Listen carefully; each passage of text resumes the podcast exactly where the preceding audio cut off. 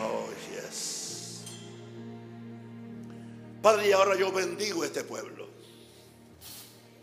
Porque soy un instrumento de bendición para ellos. Ellos son instrumentos de inspiración para mí. Padre, revélale cuánto yo los amo. Revélale cómo yo oro por ellos. Para que Cristo sea formado en ellos. Revélale, Padre, el deseo que yo tengo. El mismo deseo que tenía el apóstol Juan. Amado, yo deseo que tú seas prosperado en todas las cosas. Y que tengas salud así como prospera tu alma. Por lo tanto, Padre, yo declaro ilegal la enfermedad en este lugar. Declaro ilegal la miseria. Ilegal la pobreza. Ilegal la tristeza. El reino de Dios ha venido. Diga, el reino de Dios ha venido. Y soy libre. Si lo crees, tírate un grito fuerte. Yes, yes, yes. Woo. Aleluya. Yes.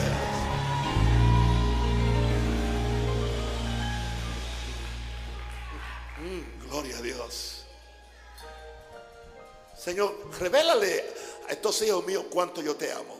Díselo, díselo, díselo. A ver si ellos pueden competir conmigo amándote. ¿Alguien quiere competir conmigo? Pues levante la mano y llámele. Yeah. Aleluya. Cristo te amo. Cristo te amo. Cristo te amo. Mi Señor. Aleluya. Cristo te amo. Cristo te amo, mi Señor. Una vez más. Cristo te amo. Cristo te amo,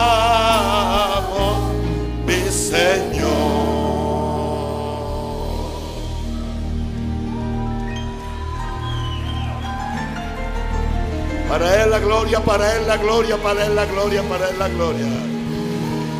Yes.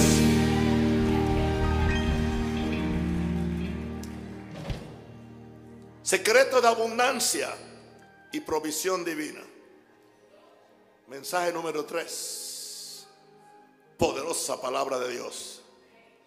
mensaje de hoy es demasiado sencillo que hasta tengo temor de predicarlo. Es sencillo pero profundo, alto. Dios ama al dador alegre. Ya yo oí eso.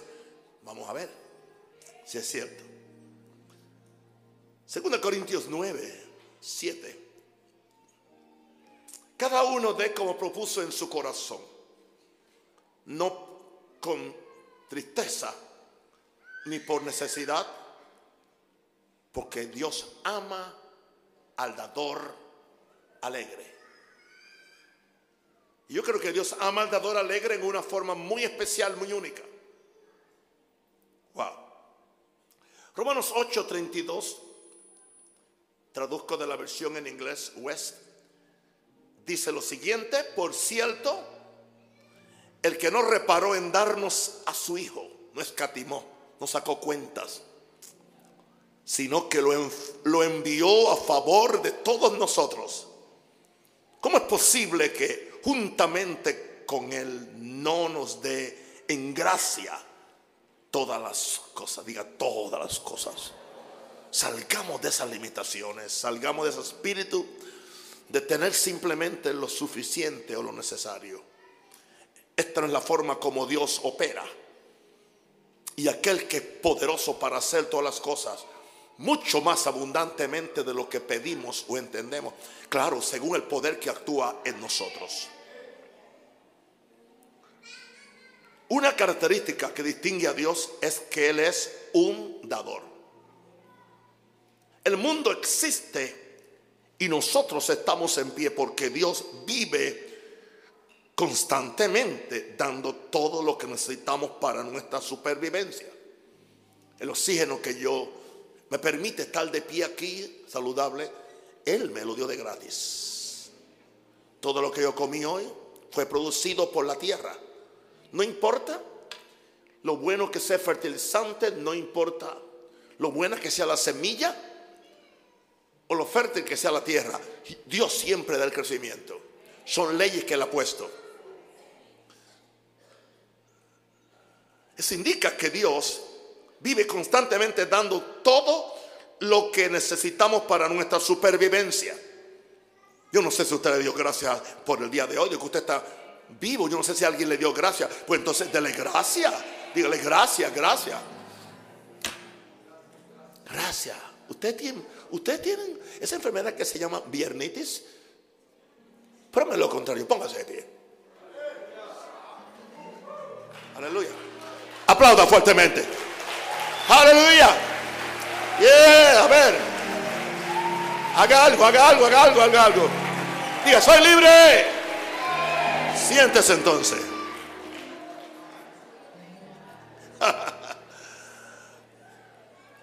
Una pregunta. ¿Qué sucedería si Dios dejara de ser continuamente, si Dios dejara de dar continuamente todo lo que el universo necesita para su funcionamiento? ¿Qué si Dios hubiera cambiado de opinión hoy? Y no sustenta el universo con su poder, como dice Hebreo, todas las cosas son sostenidas con la palabra de su poder. ¿Qué? Gloria a Dios que Él no cambia de opinión como nosotros lo hacemos. Lo que Él ha dicho, Él lo va a cumplir. Ahora, Dios sigue dando, pero la óptima acción de Dios dando fue cuando nos dio a su Hijo. Y esto lo hizo con mucho gusto y con mucho gozo. Dios no es un dador gruñón o mezquino. Da mucho más abundantemente. Da con gozo. Da con alegría. Aún así Dios sigue dando. He keeps on giving. Y sigue dando. Porque Él es un padre. Y a los padres les gusta dar. Por lo tanto, Dios espera que nosotros tengamos la actitud correcta. Y que seamos dadores que agradamos a Dios. No simplemente que demos para ser vistos por los hombres, sino para agradar a Dios. Hay una lista de cosas que distinguen al dador alegre. En primer lugar, un dador alegre da con amor y no por un sentido de obligación. Da con amor. Hay mucha gente que dan, pero no dan por amor. 1 Corintios 16, 14 dice, todas vuestras cosas sean hechas con amor. El amor es la fuerza más poderosa del universo. Porque Dios es amor. Es tanto así que aún el poder de Dios actúa porque Dios ama. Por eso es que siempre la fe va acompañada con el amor, porque el amor y la compasión le dan fuerza a la fe. Tanto se dice que la fe opera por el amor. Dios no da porque se siente en deuda con el mundo. Porque de Él, por Él y para Él son qué? Todas las cosas. Dios no da porque se siente en deuda con el mundo, sino porque la esencia de lo que Dios es, y Dios es amor, es dar. Por eso yo no, les he enseñado tanto a dar, pero les, les he enseñado a amar. Y cuando yo los enseño a amar, no hay que manipularlos para que den. Porque el resultado inmediato va a ser dar. Y no estoy pensando en que le den a un rosario. Dios me tiene muy bien suplido. Wow. ¿Quién le puede pagar a Dios algo si lo recibió primeramente de Dios? Dios no está en deuda con nadie. Pero Dios está en deuda con su amor. Nunca lo había dicho. Se celebren. Dios no está en deuda con nadie, pero está en deuda con su amor. Yo no estoy en deuda con nadie, pero dice, no debáis nada a nadie, sino el amaros unos a otros. Así que yo estoy en deuda con mi amor. Si yo no doy mi amor, me quedo en deuda. Es más, yo puedo dar todo lo otro en la vida y si no doy amor, aún estoy en deuda. Porque es más fácil dar todas las otras cosas que el dar amor. El diablo le teme al amor. El diablo se aterroriza cuando caminamos en amor. ¿Será esa una de las razones por las cuales nos llama una secta? Gloria a Dios. La secta del amor. Dios no da porque se sienta en deuda con el mundo, sino porque la esencia del amor es dar. Porque de tal manera amó Dios al mundo y Dios sin pensar que muchos no lo apreciarían. Y hoy muchos no lo aprecian. Y aún dentro de la iglesia hay muchos que ni piensan en esto. No es una vivencia diaria para ellos. Hmm. Pero él amó al mundo de tal manera, sin pensar que muchos no lo apreciarían, que muchos no lo recibirían. Pero a Dios no le importa, al amor no le importa. El amor nunca nunca depende de las acciones de otras personas, sino de la fuerza que está dentro de la persona que, que tiene el amor de Dios dentro de ella. Por lo tanto, el amor debe ser la motivación principal para dar. Lo que libera al dador de esperar una respuesta rápida del recipiente. Quiero decirle algo enseguida, siendo, siendo, siendo sincero. Yo quiero una respuesta rápida de la gente, que tan siquiera me digan gracias.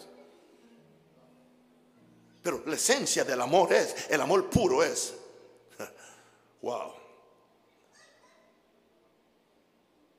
rápido para dar, la motivación principal para dar, lo que libera al dador de esperar una respuesta rápida del recipiente. Independientemente de que dé las gracias, independientemente de que se sonría, no importa, hay un gozo, hay algo que se levanta dentro de uno porque Dios ama al dador alegre. Y si Dios ama al dador alegre, Dios lo inyecta con amor cada vez que tú das. Cada vez que tú das hay una inyección del amor de Dios.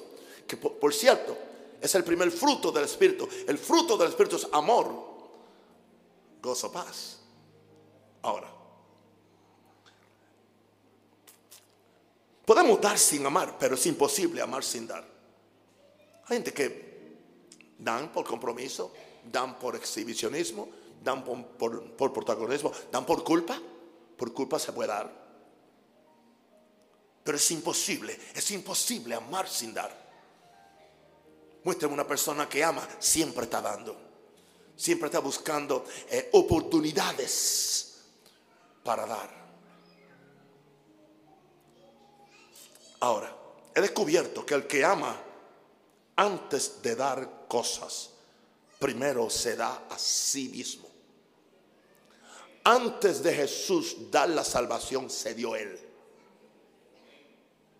Porque de tal manera amó Dios al mundo que ha dado a su Hijo. Dios estaba en Cristo, Dios se dio en Cristo. Así que el que ama, antes de dar cosas, primero se da a sí mismo. No hay peor cosa que simplemente amar a alguien de lejos Amarles, tenerle asco. Amarle y no identificarse, no ir muy cerca. El verbo se hizo carne. Jesús se juntó con los leprosos, con los pecadores. ¿Por qué? Porque era la esencia del amor y es la esencia del amor. Yo voy a amar. Aleluya. Y antes de dar cosas me doy a mí mismo. Y el dar las cosas será un resultado de que como ya yo me di, todo lo que tengo es de Dios y está dispuesto para repartirlo con la generosidad que Él me da a mí. Lo segundo del dador alegre es que da de todo corazón voluntariamente. Vamos a Primera Crónicas 29.9. Primera Crónicas 29.9 y se alegró el pueblo por haber contribuido voluntariamente se alegró. Porque de todo corazón ofrecieron a Jehová voluntariamente. La palabra voluntariamente aparece dos veces. Porque el que da de corazón da voluntariamente. Creo que la primera persona, creo que a la primera persona que le debemos dar es aquel a quien le debemos todo. Yo sí se lo debo todo. Creo que la primera persona que le debemos dar es aquel a quien le debemos todo, a Dios. No porque podemos jamás pagar la deuda, no, sino porque debe ser la reacción normal del corazón. Corazón agradecido, un corazón que ha recibido de Dios. Así que primero hay que pensar en Dios, pensar en su obra, pensar en su reino. Pensar en, que la gente lo conozca como yo lo conozco. ¿Por qué estoy a esta edad predicando? ¿Por qué estoy cantando? ¿Por, qué me paro aquí y, trato de hacer una atmósfera aún más, más conduciente a la presencia de Dios? Por el amor que le tengo a ustedes. Porque ustedes quieren, yo quiero que ustedes experimenten a Dios como yo lo experimento. A nosotros amar lo que Dios ama. Y Dios ama a su iglesia. Y Dios ama a la humanidad. No podemos quedar sin dar. En la escritura que les acabo de mencionar en 1 Crónica 29, 9, el pueblo, juntamente con su, con su líder, con su rey, con David, le estaba dando a Dios, estaban contribuyendo para la edificación del gran templo que después se, se le llamó el templo de Salomón.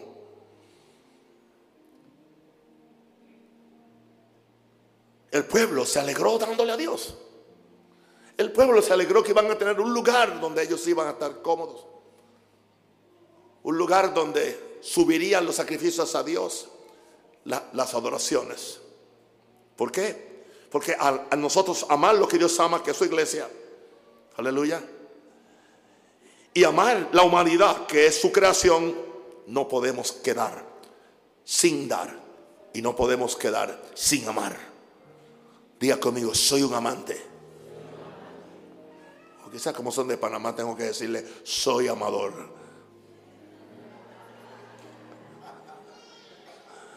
¿Cuántos amadores hay aquí?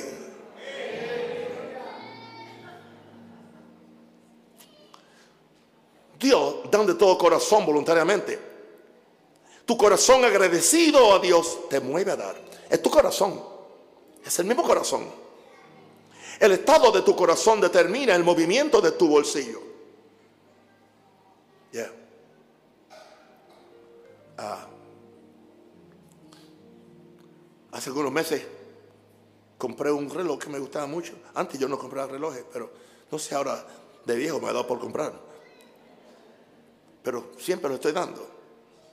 Llega Gabriel y yo, había usado el reloj anoche y, lo veo y le digo, Gabriel, ¿tú, necesitas un reloj para el día de boda.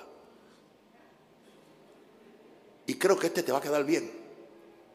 Porque este lo puedes ajustar sin necesidad de ir al joyero. Toma, pruébatelo ahí.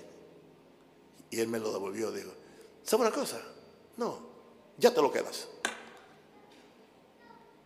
Es tuyo. Si lo quieres guardar hasta el día de, hasta el día de la boda, allá tú.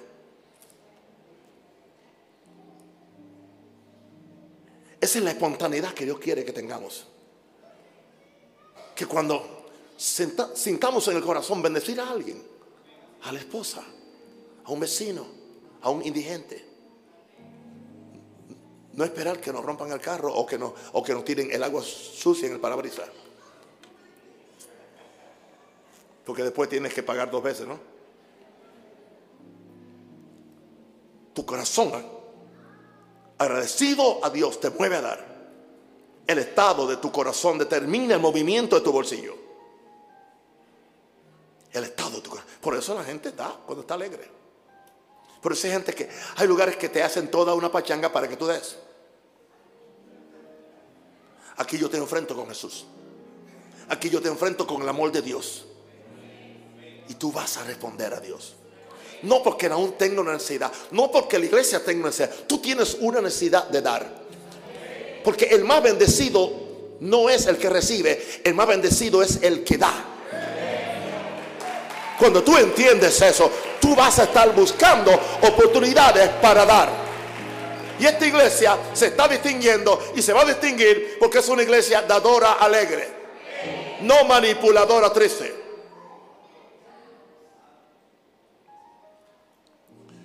Cuando el corazón ama, da voluntariamente. Por eso, donde está nuestro corazón, allí pondremos nuestro tesoro. Cuando ama a tu esposa no te pesa comprarle esas rosas, aunque estén caras. No te pesa porque la amas. Primero se va tu corazón y después se va tu bolsillo. Por eso, hermana, que estás casada, cuando ve que el corazón de tu, de tu marido y el bolsillo se, se, de ti, en algún lugar está poniendo su corazón y en ese lugar eventualmente va a poner su bolsillo. Vigílalo. Vigílale hasta, hasta el WhatsApp.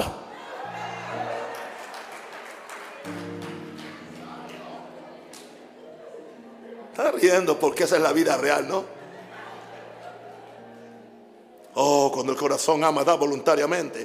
Por eso, donde está nuestro corazón, allí pondremos nuestro tesoro.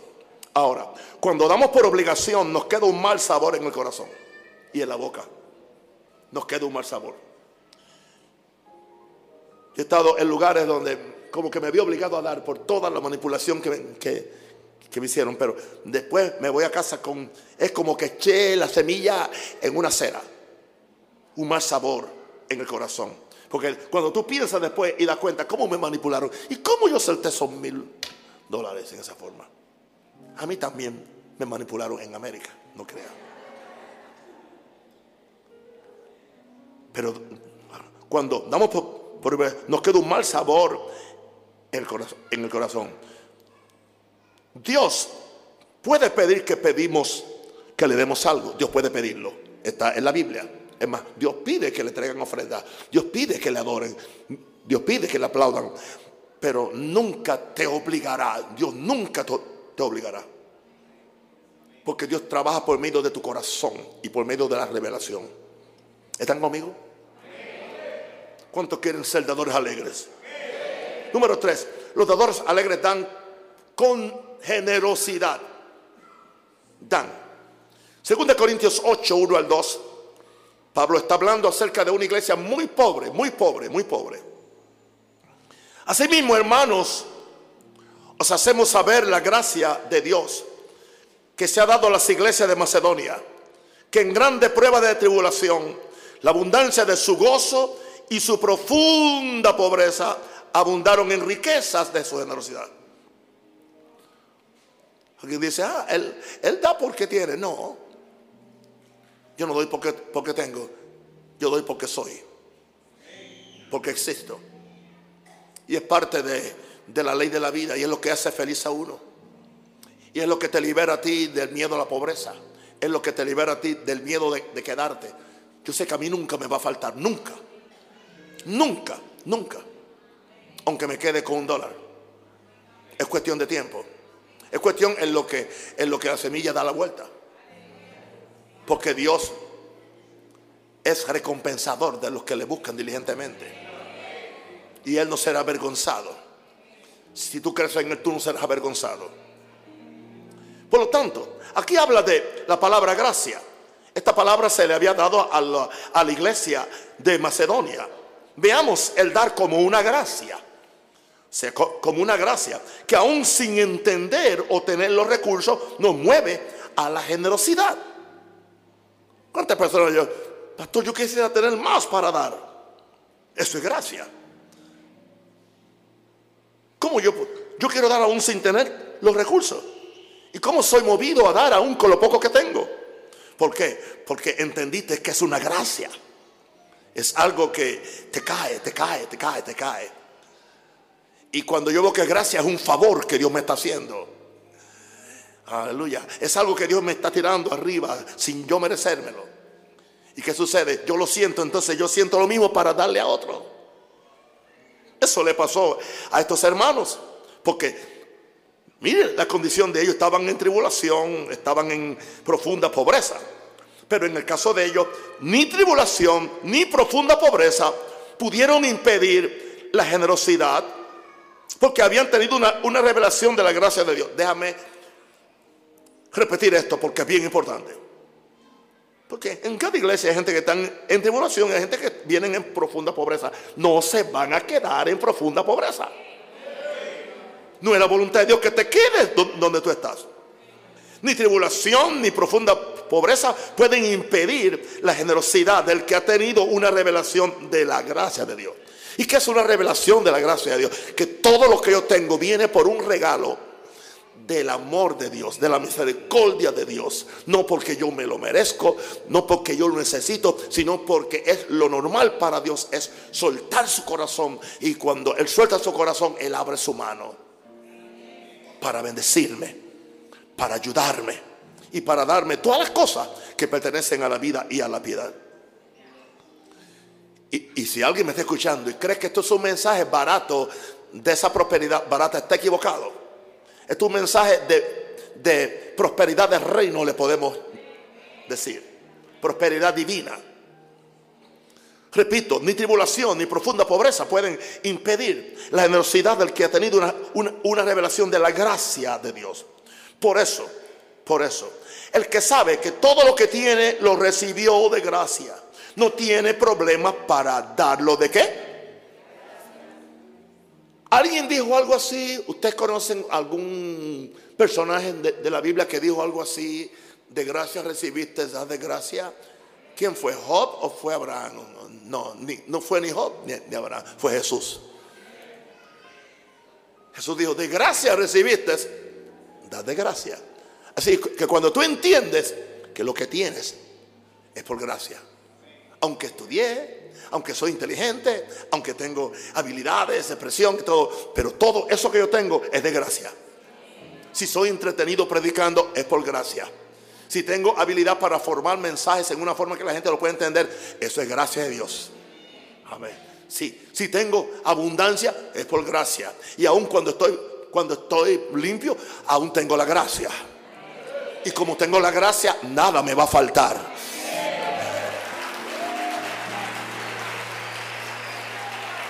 ¿Por qué? Porque Dios es poderoso para hacer que abunde en vosotros todo. Gracia. Eso dijo Pablo. Dios es poderoso para hacer que abunde en vosotros toda gracia. O sea, primero la gracia abunde en Dios para bendecirme a mí. Pero entonces está condicionada a que esa misma gracia abunde en mí para yo bendecir a otro. Y cuando la gracia de Dios abunde en mí para yo bendecir a otro, nunca seré pobre. Nunca seré pobre. Nunca seré pobre. Wow. Por eso el que sabe que todo lo que tiene lo recibió de gracia, no, no, no tiene problemas para darlo de gracia. La tacañería entonces no debería reinar en el corazón de una persona salva. Es contraproducente. Tú estás yendo en contra de tu naturaleza. Y cada vez que tú vas en contra de tu naturaleza, eh, te sientes miserable. Por eso hay tanta depresión aún en cristiano. Porque tu naturaleza es dar, es amar, es bendecir a otro. Y cuando tú traicionas tu propia naturaleza, te vuelves un miserable, aunque te llames cristiano o pentecostal, evangélico. Por eso es mejor suelta, suéltate. Suelta, empieza con poco. Gloria a Dios, amén. Okay. Mantén esas moneditas de un dólar que aquí le llaman Martinelli. En la copita de tu carro ahí están, ¿no? Cuando aparece alguien, le das una, por aquí y por allá. Siempre anda repartiendo. Porque el que siempre está sembrando, siempre tendrá una cosecha continua.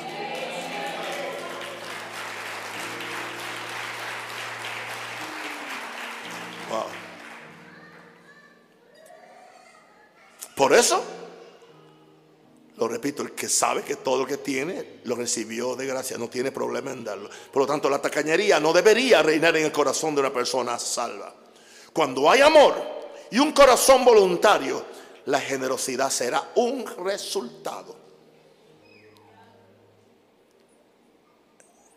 Fluye fácil. Por eso no, nunca los hago sentir condenados Nunca los hago sentir aprisionados en el tiempo de la ofrenda y ninguno de mis pastores, que son muy buenos discípulos, han aprendido, tampoco lo hacen. Y haciéndolo así, que nos han dicho que no, no, es que a la gente hay que, hay que, no, no, no, nada, a la gente hay que tocar el corazón. Cuando Dios me toca mi corazón, yo lo entrego todo. Cuando Dios me tocó mi corazón para Panamá, lo dejé todo. Lo dejé todo. Perdí miles y miles y miles y miles y miles de dólares. De todo, todo, rematé muchas cosas. ¿Por qué? Porque el amor de Dios me conquistó. Y el hecho de yo obedecer a Dios para mí es más importante que cualquier cosa. Va por encima de mi caudal económico. Y yo siempre digo que Dios me puede prosperar a mí en medio del desierto Sahara, allá en África. Dios me puede prosperar en el medio del mar. Dios me puede prosperar en Puerto Príncipe, Haití. Porque el terreno mío no es ni Panamá ni es Haití. El terreno mío se llama reino de Dios. ¡Eh! Y donde quiera que esté el reino de Dios, aleluya, hay un lugar que es simpático para la semilla. Recibe la semilla y le da crecimiento a la semilla al 30, al 60 y al 100 por uno. Lo importante es, cuando hay un amor y un corazón voluntario, la generosidad será el resultado. Por eso es que hay una promesa en la Biblia que el alma generosa será prosperada. El alma generosa será prosperada. Nunca pierdas la generosidad. Ahora, no podemos esperar que el reino de Dios sea generoso con nosotros a la misma vez que nosotros somos mezquinos con otros. No funciona. En el reino de Dios es dando y dando. ¿Por qué? siempre he, hablado de las dos válvulas. ¿Alguien, alguien me, me, ha escuchado antes hablar de las dos válvulas? La válvula de entrada al tanque y la válvula de salida. Si tú quieres que le entre, que le entre más agua o más material al tanque o a la caja, tienes que tener una salida para sacarla. Outlet and inlet. A muchos se le atasca la bendición es porque cierran. ¿Y qué sucede? Se le pudre el agua. Y ni la pueden tomar ellos y tampoco la toman otros. Tu prosperidad se te pudre. Y, y, ni tú la disfrutas y tampoco otro. Hay gente que ha vivido miserablemente, han vestido miserablemente, han comido miserablemente, guardando y guardando y guardando y guardando. Y un día se mueren para que los hijos se peleen y los hijos van a ser peores que ellos. Porque hay que abrir la válvula de dar. Eso se llama generosidad, abrir la válvula de dar. Número cuatro. Los dadores alegran, o lo, sí, dan, dan sacrificialmente, dan con sacrificio Volvemos otra vez. Por fuerza tengo que volver a 2 Corintios 8, 1 al 3. Otra vez. Asimismo, hermanos, os hacemos saber la gracia de Dios que se ha dado a las iglesias de Macedonia, que en grande prueba de tribulación, la abundancia de su gozo y su profunda pobreza abundaron en riqueza de su generosidad. Pues doy testimonio de que con agrado han dado conforme a su fuerza y aún más allá de su fuerza. Eso se llama sacrificio. Cuando tú das lo que te sobras, eso no es sacrificio. Pero cuando tú tienes que darlo todo, porque tu corazón te lo dicta, o porque Dios te lo no porque nadie te manipula con una mentira bíblica. Porque hay mentiras bíblicas. Se tuercen versos para engañar a la gente. Dios me lo ha hecho a mí. Nos puede probar con una ofrenda de sacrificio. Para que nosotros nos demos cuenta del estado de nuestro amor a Él.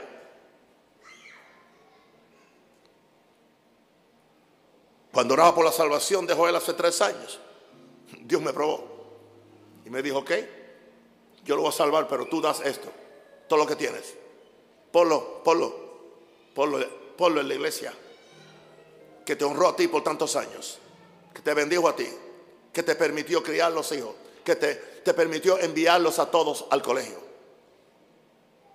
¿Tú quieres salvar a este? Ponlo todo. Yo no digo que Dios le hace eso a todo el mundo.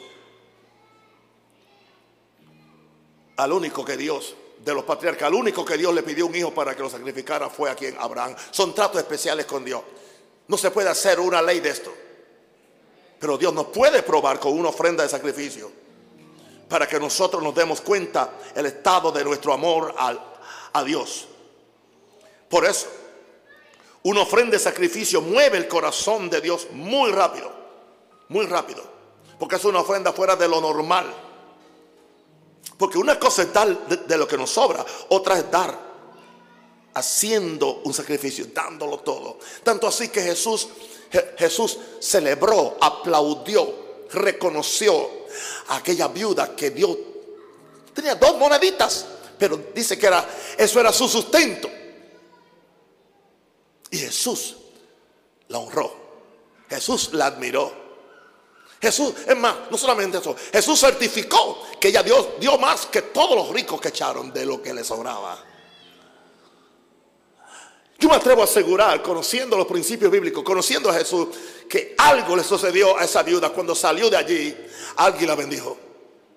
Alguien le suplió para que no se muriera de hambre. Eso es muy diferente como cuando te, te manipulan desde un culto y te dicen, da los 5 dólares del taxi cuando salga afuera alguien va a darte 50 dólares. Eso no es lo que Jesús hizo. No, no, no, no, no. Es tanto. Es más, Jesús no estaba ni, ni predicando prosperidad cuando ella dio. Jesús estaba simplemente que ese día él decidió pararse al frente de donde echaban las ofrendas a ver cómo estaba la gente ofrendando. A Jesús le gusta ver cómo la gente ofrenda. Ay, Señor.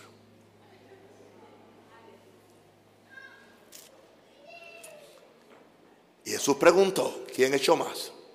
Dice que Jesús la vio. Y esta echó más.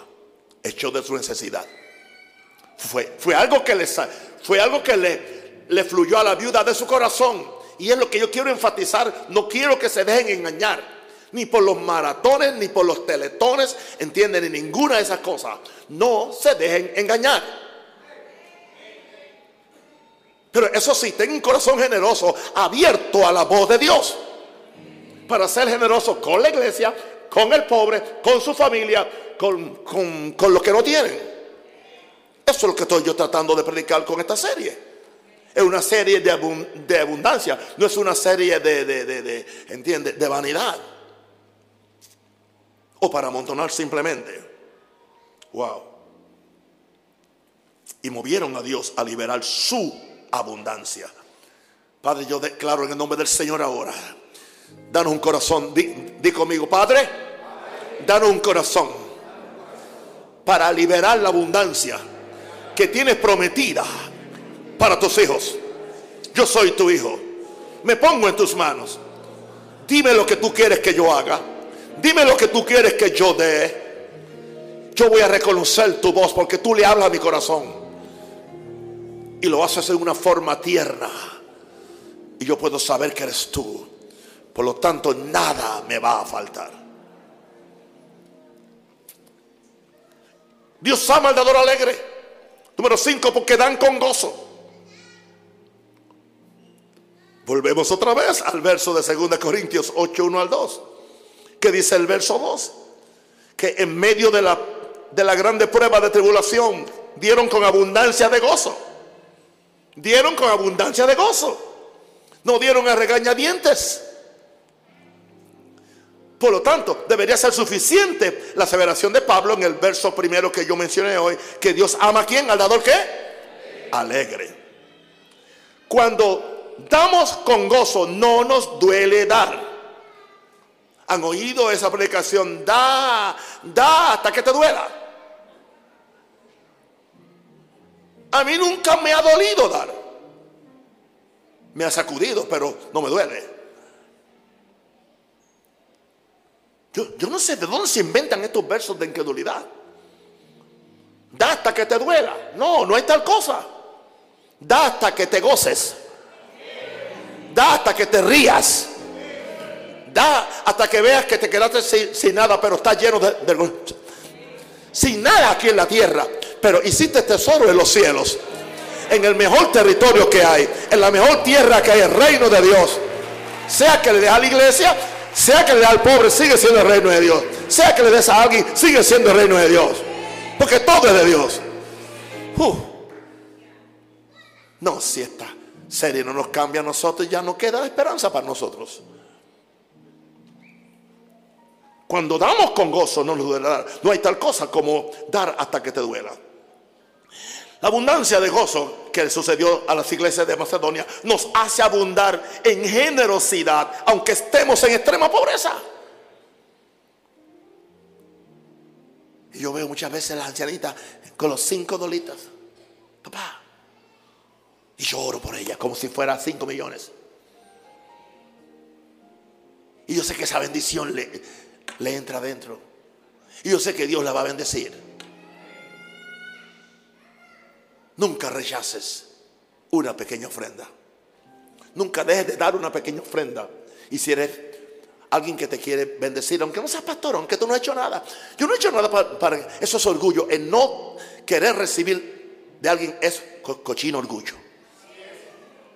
Recíbelo con amor y bendice a la persona. Wow. La abundancia de gozo nos hace abundar en generosidad, aunque estemos en extrema pobreza. Considero que el gozo es el mejor fertilizante para la siembra de mi semilla. El gozo fertiliza la semilla que yo siembro. Por lo tanto, escuchen esto, el dador generoso y gozoso entiende por qué es más bienaventurado dar que recibir. ¿Por qué es más bienaventurado dar que recibir? Porque lo que tú recibes no se multiplica. Es exactamente con lo que te quedas. Pero lo que tú das siempre se multiplica. Hechos 20:35 dice, en todo os he enseñado el apóstol Pablo que trabajando así se debe ayudar a los necesitados y recordar las palabras del Señor Jesús. interesante, estas palabras no aparecen en ningún evangelio, pero fueron comunicadas posiblemente por los discípulos de, Jesús y llegó hasta Pablo. Y Pablo supo que Jesús había dicho esto, aunque no lo encuentras en los cuatro evangelios. ¿Cuántas cosas Jesús dijo que no están ahí? Se debe ayudar a los necesitados y recordar las palabras del Señor Jesús que dijo, más bienaventurado es dar que recibir. Traduzcamos eso al español que nosotros hablamos. Hay más bendición en dar que recibir. Eso es todo. Hay más bendición en dar. ¿Por qué? Porque lo que tú das se multiplica. Lo que tú recibes, eso es todo. Wow. Por eso hay que estar dando siempre. Dando. Y dando con gozo. Con gozo. Cuando des, número 6, da con fe. Da con fe. Da con fe. Dice la Biblia que todo es con fe. El justo por su fe, ¿qué? Vivirá. Ora por fe. Ofrenda por fe. Diezma por fe. No seas incrédulo en lo que estás haciendo. No lo hagas por deber simplemente. Ten fe en el poder de esa semilla. Marcos 4, 26, 29 nos dice cuál es el proceso de, de, la siembra en el reino de Dios. Vamos allá. Marcos 4, 26. Decía además, así es el reino de Dios como cuando un hombre echa semilla en la tierra. Puede ser un hombre o una mujer. Echa semilla en la tierra. Y dice que este hombre después que va a echar la semilla, sigue su vida normal y duerme y se levanta de noche y de día y la semilla brota y crece sin que él sepa cómo. No trates de... O sea, no te pase lo que me pasó a mí cuando era un muchachito y sembré unas semillas de habichuela y iba todos los días a sacar de la tierra a ver si estaban creciendo.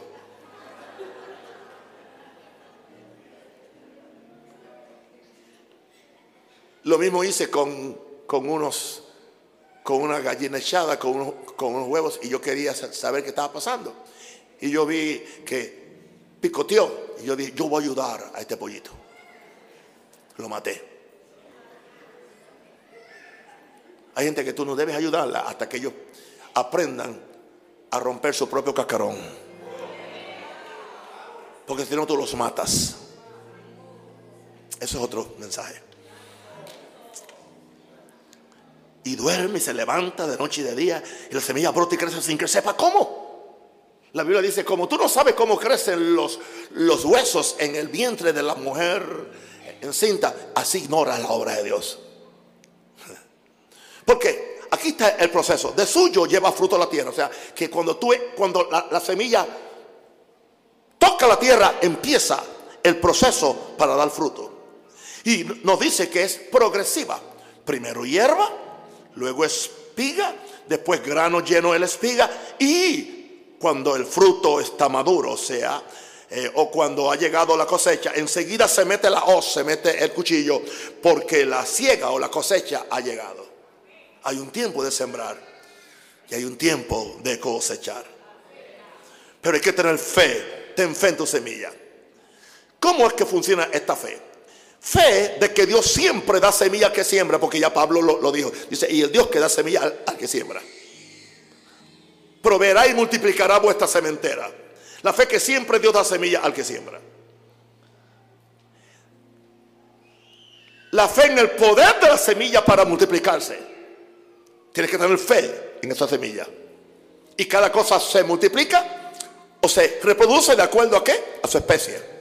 Si tú das dinero, vas a recibir dinero. Si das aguacate, tu palo de, aguacate se va a reventar dando aguacate el año que viene. Hasta se van a partir los ganchos.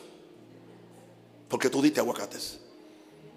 O sea, lo que tú das es una semilla.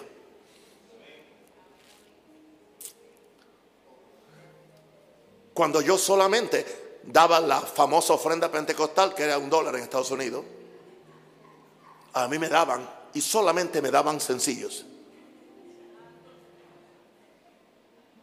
Siempre me daban. Y un día el Señor me dijo, esa es tu cosecha. Después subí a cinco. ¿Y sabe una cosa? Todo lo que me daban eran cinco. Después subí a diez. Y después subí, ya no voy a decirte cuánto. Es interesante. Son cosas científicamente probadas. Porque la ley de dar es una ciencia. La ley de siembrar es una ciencia. Es más, las cosas del Espíritu son científicas. Tienen una razón de ser. Tienen causa y tienen efecto. Estudia las escrituras. Estudia el reino. Por eso he tomado este tiempo para hablar de finanzas. Que no es mi tema favorito. En serio. La fe Así que lo, tercero aquí es la fe que estamos sembrando en un buen terreno que es productivo. Tú no vas a sembrar en estas baldosas o losetas como le decimos nosotros. Ahí las cosas no crecen. Hay lugares donde tú has dado y es lo que has hecho, tirar la semilla. Han venido las aves del cielo que son los demonios y se la comen. La Biblia habla del camino, que es el lugar endurecido por donde pasan todos los hombres. Dice que la semilla que, cayó allí la sabe del cielo. Y, Jesús dijo que eran los demonios, se la, se la comen. Tú no siembras en una acera. Tú no siembras en, un camino por donde todo el mundo está caminando. Tú, tú siembras en un lugar que tú puedes cultivar, que puedes abrir. Y mientras más, más una de las cosas que yo le digo a Joel es que la tierra mm, que da mejor cosecha es la tierra negra. Claro, él no lo usa conmigo para que yo le dé a él porque sabe que yo... Bien. La fe que estamos sembrando en, en un buen tesoro que es productivo. El reino es productivo. Aún el que le da al pobre es productivo porque el que le da al pobre le presta a Jehová. El que le da que no tiene es buen terreno.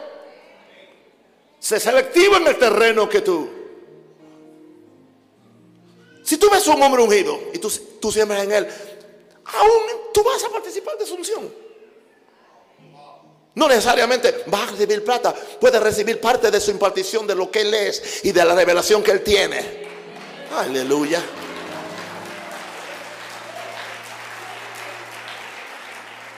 Yo le garantizo a usted que usted dando en esta iglesia, usted está recibiendo algo que nunca había recibido antes.